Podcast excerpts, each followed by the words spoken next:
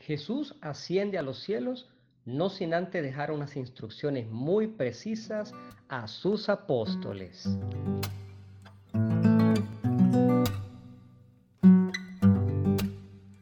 Hola, soy Alfredo Fermín, un cura apasionado por los temas bíblicos, y esto es Biblos Podcast, para todos los que quieran recorrer conmigo el maravilloso mundo del libro de los libros. Bienvenidos. Estamos ya culminando el tiempo de Pascua a ya un poco menos de 15 días. Y ciertamente el momento de Pentecostés, la venida del Espíritu Santo, es una fiesta que comentaremos a su debido momento. Aquí estamos en una semana muy particular porque vamos a adelantar ya algo con respecto al Evangelio de este domingo, Lucas 24, 46, 53. En la mayoría de los países que eh, son de, tradición católica, esta conmemoración, esta fiesta, esta solemnidad de Jesucristo que asciende a los cielos, se celebra el día domingo, pero realmente cayó en el cómputo exacto el jueves de esta semana. Pero no todas las iglesias celebraron el día propio, sino que lo dejan el domingo porque siendo ciertamente un día de precepto, pues se prefiere celebrar la gran fiesta con una afluencia más o menos masiva de, personas. ¿no? Tenemos esa particularidad. Por lo tanto, entonces, en teoría, los 40 días ya se cumplieron según el cómputo bíblico, como lo veremos en este momento. Ahora fíjense bien una cosa, este Evangelio, que es el Evangelio de la, de la Ascensión, y ya, que estamos precisamente en el perfil de papiro y pergamino, con este especial de una muy buena noticia, tratamos aspectos que se tratan muy poco en, en los comentarios, y es lo siguiente. Tenemos cuatro evangelios, pero el evangelio de Lucas es un evangelio muy particular que describe la ascensión de Jesús. Si tuviéramos solamente el evangelio de Lucas, desde el punto de vista histórico, nos haría pensar, sin dudar, que el momento de la ascensión se dio el mismo día de la resurrección, no hay una separación. Sin embargo, en los Hechos de los Apóstoles, escrito por el mismo autor, por Lucas, se dice muy claramente que han pasado entre un evento y el otro, es decir, entre la resurrección y la ascensión, exactamente 40 días. Pero si fuera solamente por el evangelista Lucas, estuviéramos pensando que la ascensión se dio el mismo día de la resurrección, cosa que no es cierta porque efectivamente no fue así. El mismo libro de los Hechos, repito, escrito por el mismo autor del tercer evangelio, que es el Evangelio de Lucas, nos aclara que precisamente entre un evento y el otro pasaron 40 días. Estas últimas palabras de Jesús, y es, el segundo aspecto, el segundo elemento interesante que puedo comentar aquí entre ustedes, es que tenemos unas palabras que son consideradas realmente como las últimas palabras de Jesús en la tierra. Estamos alrededor de los versículos 46-53, donde Jesús pasa unas instrucciones a sus discípulos que ya comentaremos, pero es efectivamente, desde el punto de vista histórico, las últimas palabras de Jesús. Con respecto al número 40, y hacemos referencia a que 40 días pasaron entre el domingo de la resurrección y el día de la ascensión, 40 puede interpretarse de dos maneras, pero aquí vamos a escoger una de las dos. La primera forma es el número simbólico, porque 40 años pasó el pueblo en el desierto. Sin embargo, ese número no hay razones para dudar de que no sea un número histórico, pero es un número simbólico, 40 días, 40 noches Jesús en el desierto, y no solamente estos dos episodios, sino que hay muchos más en el Antiguo Testamento y el Nuevo Testamento donde aparece el número 40 como un número simbólico. Sin embargo, la segunda forma de considerar el número es la forma histórica. No tenemos realmente, con mucha honestidad, hablando acerca de este argumento de la simbología del 40, no hay ninguna razón para pensar que el número no sea exacto.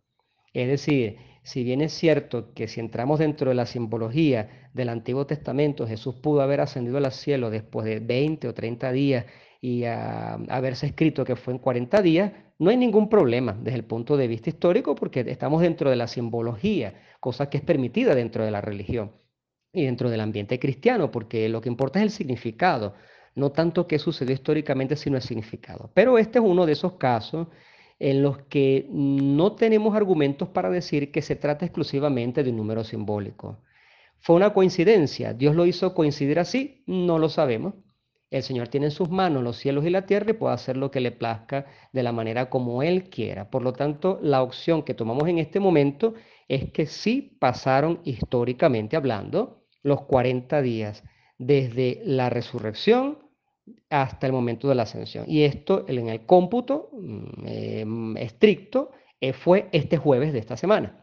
Sin embargo, repito, lo, lo, celebramos el domingo más próximo siguiente, que es precisamente el que correspondería ya a los últimos días del tiempo de Pascua. Por lo tanto, en resumen, no hay razones para pensar que no se trate de un día histórico, de un cómputo histórico. Es decir, que hayan pasado efectivamente y exactamente 40 días desde la resurrección hasta la ascensión. No hay ningún argumento contrario a esto. Por supuesto que está la otra manera que dijimos al inicio, que es pensar que es un número simbólico y Jesús pudo haber ascendido a los cielos en un momento diferente a los 40 días exactos. Pero aquí tomamos la opción de que sí es un número exacto, es un número histórico. Por otro lado, las palabras de Jesús, los invito, lo dejamos como tarea, que lean todo el Evangelio, Lucas 24, del 46 al 53, las palabras de Jesús son un resumen de las instrucciones que él había dado en su vida terrena. Es un resumen de todo lo que Jesús les había mandado. Un resumen muy bien hecho, muy bien estructurado, y es prácticamente el esquema de la primera predicación.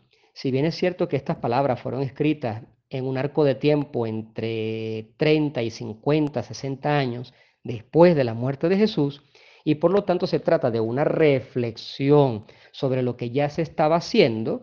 Bueno, no, no podemos desacreditar que las palabras de Jesús fueron esas. Por lo tanto, esas palabras contienen un resumen de lo que Jesús dijo en su vida y contienen el esquema de la primera predicación cristiana que ya se venía realizando desde hace ya décadas con respecto al momento en el que se escribió este Evangelio. ¿Cuál es el contenido?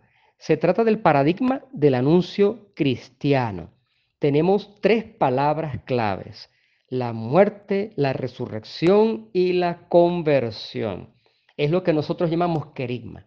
Si alguno de los que está escuchando este podcast no sabe lo que es el querigma, primero que puede buscar la palabra en el diccionario, luego le indico que vaya al Catecismo de la Iglesia Católica o a cualquier lugar que puedan encontrar en la web, un lugar cristiano, un lugar serio, en el que puedan fijarse cuál era el contenido de la predicación apostólica, porque es un contenido muy sencillo pero fundamental. Hay cursos de catequesis hoy en día que efectivamente estudian el querigma, que es la primera predicación. Bueno, en fin, las tres palabras claves según el Evangelio de Lucas es el anuncio de la muerte, la resurrección y la conversión. Lo que a mí me parece interesante en, para, en cuanto a los efectos de este podcast y, del perfil propio de papel y pergamino, es darnos cuenta de algo curioso, que ni el contenido ni el hecho de proclamar el contenido viene por iniciativa de los apóstoles. Todo lo formuló Jesús. El querigma viene, el contenido del querigma viene de una instrucción muy precisa que dio Jesús.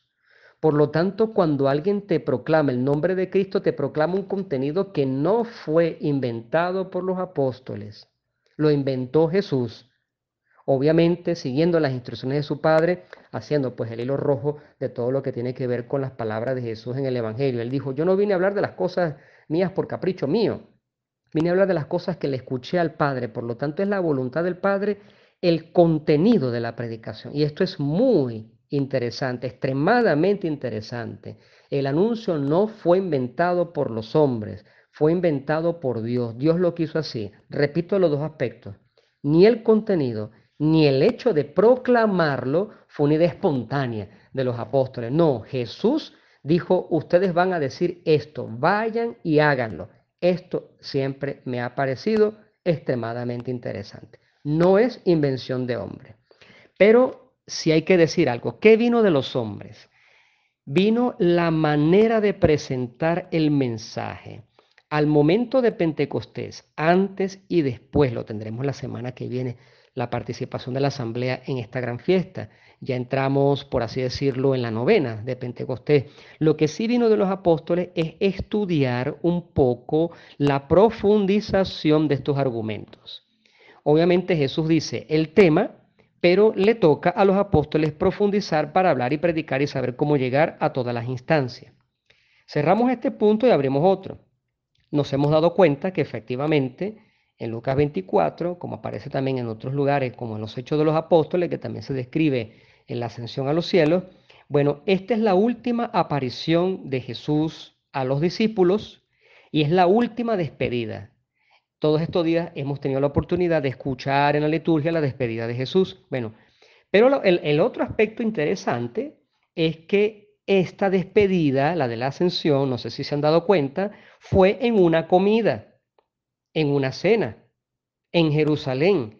Y algunos dicen que tal vez en el mismo lugar donde se dio la última cena. No sé si se han dado cuenta de esto. Y después, en medio de esa cena, Jesús dice las palabras, luego los lleva al aire libre y se dispone a bendecir a los apóstoles antes de su partida, sube a los cielos. Pero la cuestión de la bendición es tan, pero tan importante que luego se dice un poco más adelante en el texto que los apóstoles se la pasaban en el templo bendiciendo a Dios. Por lo tanto, la otra característica importante de este Evangelio es la bendición. Feliz fin de semana y que Dios los bendiga a todos.